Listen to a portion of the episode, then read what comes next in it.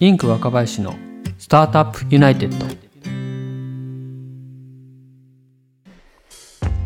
インク若林のスタートアップユナイテッド。この番組はシードスタートアップの資金調達を支援するインクの若林が起業に関わる人と人人と情報情報と情報をつないでいくチャンネルです。3ヶ月ほど前になりますが音声 SNS のクラブハウスが嵐のようにやってきてまたそのクラブハウスを Twitter が買収するとかしないとか音声市場がとても賑やかですけれども海外ではマッキンゼー、グーグル、シャネルなどの企業の音声配信チャンネルが伸びていると聞いています。そこでこのスタートアップユナイテッドを制作いただいているイヤースタイルスタジオを運営する音声スタートアップイヤーズの萩原さんにお話を伺いたいと思います。萩原さんよろしくお願いします。よろしくお願いします。さて今このポッドキャストをはじめとする音声配信が狙い目というところで企業の音声配信が今熱い理由についてぜひお話を伺いたいと思います。よろしくお願いします。はいよろしくお願いします。はいということで今音声市場が賑やかでかつ海外ではマッキンゼー、グーグル、シャネルなどの企業の音声配信が伸びてるっていうお話なんですけれども今ぶっちゃけ音声市場ってどうなんですか？もうめちゃくちゃ伸びてます。めちゃめちゃ伸びてます。はい、はい、あの例えばアメリカで言うと、あのポッドキャストを聞いてる方が人口の3分の1、これが3億人のうちの1億人の方が、えー、と月間1回以上ポッドキャスト聞いてると。めちゃめちゃ多いんですね。そうですね、まあ、中国でもあの、ヒマラヤさんっていうところがあって、はい。そこが月間ですね7000万人以上のはい。あのアクティブユーザーだったりして中国語圏でも同じように伸びてるっていう感じですね。なるほど。その音声市場伸びてるってことなんですけどもしその企業が先ほどのねマッキンゼーとかグーグルとかシャネルみたいに音声配信チャンネルを持とうと言った場合にどどこに乗っけてったらいいんですかね？例えば日本だとスタンド FM とかボイシーとかいろいろあると思うんですけどはい、何がいいと思いますか？まあ、それで言うとポッドキャストっていうやり方が、はい。あの向いてるのかなとはい。思ってます、はい、で企業がじゃあポッドキャストをやった方がいい理由おすすめポイントってどのあたりですか？はい、えおすすめポイント、え3つあるかなと思っておりまして1つ目はマルチチャンネルに配信できることですね、はい。で2つ目は顧客のロイヤリティを上げやすいっていうところ、はい、で3つ目は動画との差別化っていう点ですね、では早速1個目のマルチチャンネルっていうところから詳しく教えていただけますか？はいえっとポッドキャストって少し仕組みが特殊でして、はい。えっと簡単に言うと RSS フィードなんですね。はい。でどういうことかっていうと世界中にあるポッドキャストアプリ例えば Apple Podcast とか Spotify Podcast とか Google Podcast いろんなアプリがあるんですけど、はい。えっとポッドキャストを配信する方々っていうのは、まあ、自分でサーバーを持っていてはい。そこにアップロードした音声コンテンツを、えっと各そのポッドキャストアプリに、えー流していくんですね。はい。つまりキュレーションしてもらっているっていう状態なんですけどはい。そうすると世界中のあらゆるポッドキャストアプリから聞くことができるので、はい。えっとマルチの配信が可能になってます。なるほど。じゃあ例えば Spotify とか Apple とか、まあ、一つコンテンツを作ったら複数のこう配信プラットフォームから出すことができるってことですね。そうですね。はい。なるほどでは2つ目の顧客ロイヤリティのお話伺えますか？はい。これがあの音声の良さだと思ってるんですけども、はい。あの結局中の人といいますか企業の中の人ですね。はい。が直接お話をする機会ってなかなかないと思っていてそうですね、その中の人たちのお話を聞けるっていううんなると顧客の方あるいは、えー、と採用目的の場合もあるんですけどそうするとあの人材の,、はい。あの新しい社員の方々とかが聞いた時にあこの会社さんすごくいいなとかなるほど。いやこの商材すごく使ってみたいなっていうふうに思いやすくなるんですね。っていうところで顧客のロイヤリティの向上だとかはい。に使われることが多いですね。なるほど。3つ目の動画との差別化っていうのはどのあたりにあるんですか？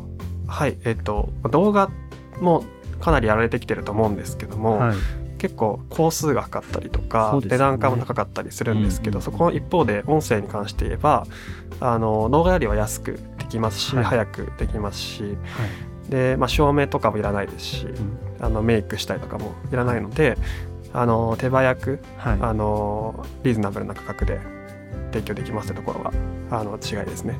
確かに動画は結構ねあの収録してから出すまで結構工数かかって継続するのも大変ですよね。そうですね、えー。まあ、顔出ししたくないって方も結構いらっしゃるので確かに。固めな企業さんとかだうん。となかなか動画で配信結構ハードル高いかなと思うんですけど。はい。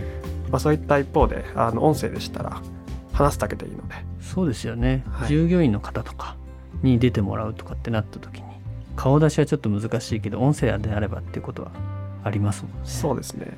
なるほど今ポッドキャストのおすすめポイントを3つ伺ったんですけれどもじゃあ実際に企業さんがポッドキャストを活用している事例がもしあればぜひ教えていただきたいんですけど。はい。えっ、とこれうちのあの事例になってしまうんですけども、あの学研さんとやらせていただいてまして、はい。えっ、と学研さんの課題としては、まあ、本を出してまずその売り始めが一番難しいんですね、はい予算がそのマーケティング費用を下りなくて難しいところがあるんですけどそこで安価にあの音声で PR していきましょうっていう施策ですね。はい。でどうやったかって言いますとあの書籍の要約を音声化してみたんですね。はい。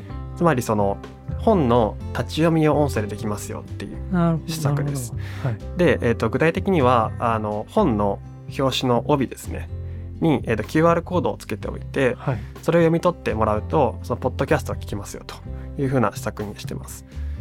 でそれによってですね、えー、とこれかなりいい感じの施策ではい。あのまずポッドキャストの中のカテゴリーランキング1位を取れましてはい。でその書籍の売り上げも5倍に増えましたという実績が出てきました。これはいいですね。そうですね。うんなんであのとりあえず無料であの立ち聞きというか、うん。あの新しいことなんですけどもたはい。立って聞いてみるみたいな、ど。どこでも聞いてみるっていうのができるので、あのそれ内容を確認してしかもながら聞きではい。通学通勤中でもできるのでっていう施策を出してもらいました。これ僕ちょっと今回今度から本を選ぶときにぜひやってみたいですね。ははい。い、なるほど。他にどうでしょそうですね。他には、はいえっ、とライトアップコーヒーさんっていう、まあ、はいコーヒーのスタートアップの会社さんがいるんですけども、はい。あのその代表の川野さんっていう方があのもともとその YouTube とか Instagram とか Twitter とかノートとかうはい。ややってきた方なんですね。はい。で、えっとまだ音声やってなかったというところで、あのご相談をいただいてですね。はい。で、えっとこのポッドキャストを作らせてもらってるんですけどもはい。あの川野さんは結構そのラジオっぽい語りがうまくてですね、はい。あのファンがすごいついていてうんで、えっとラジオの独特のそのぶっちゃけトークといいますか、はい。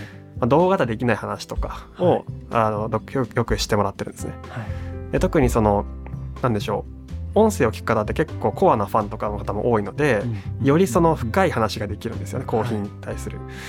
であのめちゃくちゃ面白いっていうところで、あの2020年のポッドキャストアワードの推薦作品としてノミネートされました。私も実際川野さんの豆トーク聞きましたけどすごくお話が軽快で面白いし結構あのなんだろうコーヒーの生産者のこうなんだろうな市場に出るまでのフローとかを結構細かくあこんなこと言っていいのかっていうところまで。結構お話いただいて結構引き込まれたなっていうはい。記憶があるんですけどやっぱりコアのファンがつきやすいってことなんですかね。そうですね。はい。なるほど他にありますか？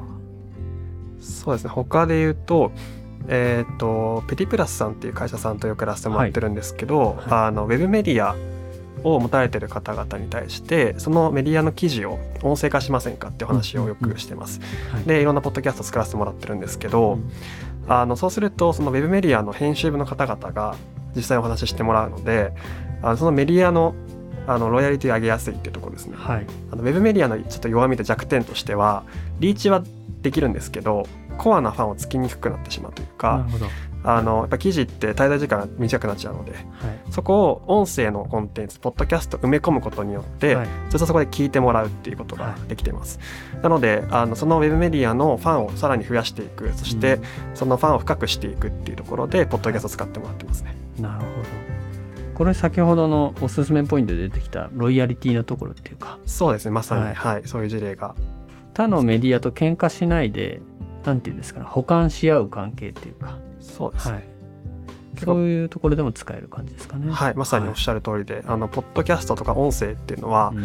あの今までなかった隙間時間を狙っているんですね、はい、あの目と手を奪わないで、うん。耳だけで聞けるというところで、はい。全然違う時間ですね、はい。なので食い合わないってところもミソですね。はい、むしろやっぱりポッドキャストと他のメディアっていうのは何か組み合わせてやっぱ使うべきってことなんですかね？あそうだと思います。あの、は大体あの僕たちのお客さんってみんなノートとか、うん。あの YouTube とかされてる方が多くってはい、そのシナジーとしての音声っていうところがあのよく使われてますね。ありがとうございます。企業のポッドキャストの活用事例今複数伺ったんですけどもじゃあ実際に企業がじゃあこれからポッドキャスト配信やってみようってなった時にどういうこうフローを追っていくとできるんでしょう？はい。えっと、まあ弊社のイヤースタイルスタジオに関してなんですけど、まあ、まさに若林さんにもよくやらせてもらってるんですけども、まずそのどんな課題があるのかってところをしっかり、あのヒアリングさせてもらってますね。はい。まあ、あのコンサルティングって形であのやらせてもらってるのでまずはそのどんなことがしたいのかどんなこと達成したいのかってところをよく深掘ってお聞きしてます。でその上でですねあのどんなソリューションがいいのかってところであのフラットにあの提案させてもらっていて、まあ、ポッドキャストをやっていくのがいいのかあるいはあのメディアの記事に埋め込むだけでいいのかとか、まあ、いろんな形があると思っていてそこまであのご提案をさせていただいています。で、えー、とそのチャンネルを作ってなっなった時にそのどんなサムネイルにするのかとかどんなタイトルにするのかとかそこまであの一緒にご相談させてもらってで収録をしていますと。で収録の方法もいろいろありましてはいあの今こういう状況ですのでうんなかなか対面での収録って難しくなってきているんですけどもなので2パターンの収録方法がありましてはい一つは従来のあの対面形式の収録ですね。で、えー、ともう一つはリモートによる収録っていうのもやっておりましてそれもいろんなパターンがあるんですけどはい。あの機材を持たれている方々でしたらあのご自身で撮っていただいてその音声をあの弊社の方にお送りいただいてそれを編集するっていう工程もありますしあるいは、えっと対談とかされる場合に関しては、うん。まあ、Zoom でつないでいただいてはい。で、えーとそれぞれの方が手元のマイクで撮ってもらったものを別々にいただくと、はい。でそれをまとめてうちで編集するってこと形もよくやらやらせてもらってますね。なるほどこれはもものすごいすごいちゃんとした機材を会社側で揃えないとできないものなんですか？いえそんなことはもう全然なくてですね、はい。あの弊社であのお勧めしている小さい機材とかはい。もご紹介できますし、はい。あの全然あのそんなにこだわったあの機材じゃなくても、僕らは頑張ってその静音っていうんですけどノイズ除去をしてはい。演出を行っていくので、はい。あの機材に関してはあの特にご心配していただなくても大丈夫だと思います。はい大体いくらぐらいですかね？なんかかけ初期コストっていうか。そうですね。えっと一番最低限な、はい。えっと音質を担保するならだいたい1万5000円、うん8000円くらいのはいスマホに直接つけるようなマイクがあるんですけどそれを使っていただく,、い、ただくとか、はい。まあ、あるいはあの対面で可能でしたらあの弊社の機材ですぐできるのではい。それはもうご相談させていただければなと、交通費ってことですね、まあ、そんだけで済むこともありますね。はいこれ動画でやろうと思ったら結構設備投資っていうかねそれなりのものを作ろうと思うと。そうですよねね。動画は例えば、まあ、そういう企業案件ですと1本100万200万とかしてくると思うんですけど、はい。まあ音声はもっと安価にできますので、ってところですね。はい、今一通りその現状把握するところか、まあ、課題の整理みたいなところから配信までのところを伺ったんですけどなんかこうあの配信し終わった後になんかフィードバックいけたいただけたりとかするんですよね。あそうですね、い。あのやらせていただいてますと、はい。であの配信先も選べまして、まあはい。Apple とか Google とか Spotify で選選べるんですけど、はい。まあ、そのアナリティクスをしっかりあのフィードバックさせていただいてはい。で僕らもあのそのアセットが溜まっていくんですね、うん。そのポッドキャストの知見といいますか。はい。で各プラットフォームのアルゴリズムとかあうん。のすでに調査してハックしているのでその、えー、と気づいたところとかあの逐一ご報告させていただいております。はいなんかこういった現状把握からはい現状把握から制作からフィードバックっていうところまで一気通貫でご支援いただけるサービスがあるってことですね。そうですねそれがまさにうちのイヤースタイルスタジオとはい。なっております。なんか宣伝になっちゃってるんですけど。すはいいやもう本当にあの、ええお世話になっております。完全にあの宣伝に加担してるんですけどね。はい。ありがとうございます。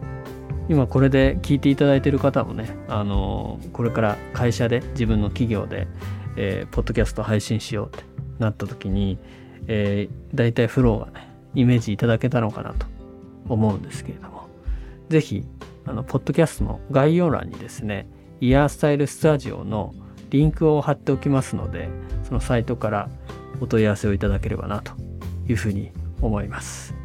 はい。それでは今日は音声スタートアップイヤーズの萩原さんにですね、えーポッドキャストが狙い目であるということ、それから企業の音声配信が今熱い3つの理由についてお話を伺いました。萩原さん、どうもありがとうございました。ありがとうございました。最後までお聞きいただきましてありがとうございました。インクの若林がお届けしていますスタートアップユナイテッド。気に入った方はぜひサブスクリプションに登録をお願いします。この番組はイヤースタイルスタジオの制作でお送りしています。ポッドキャスターになりたい方、ポッドキャストを配信したい企業の皆様はぜひ概要欄のイヤースタイルスタジオのリンクをご参照ください。それでは本日はこの辺で。ではまた。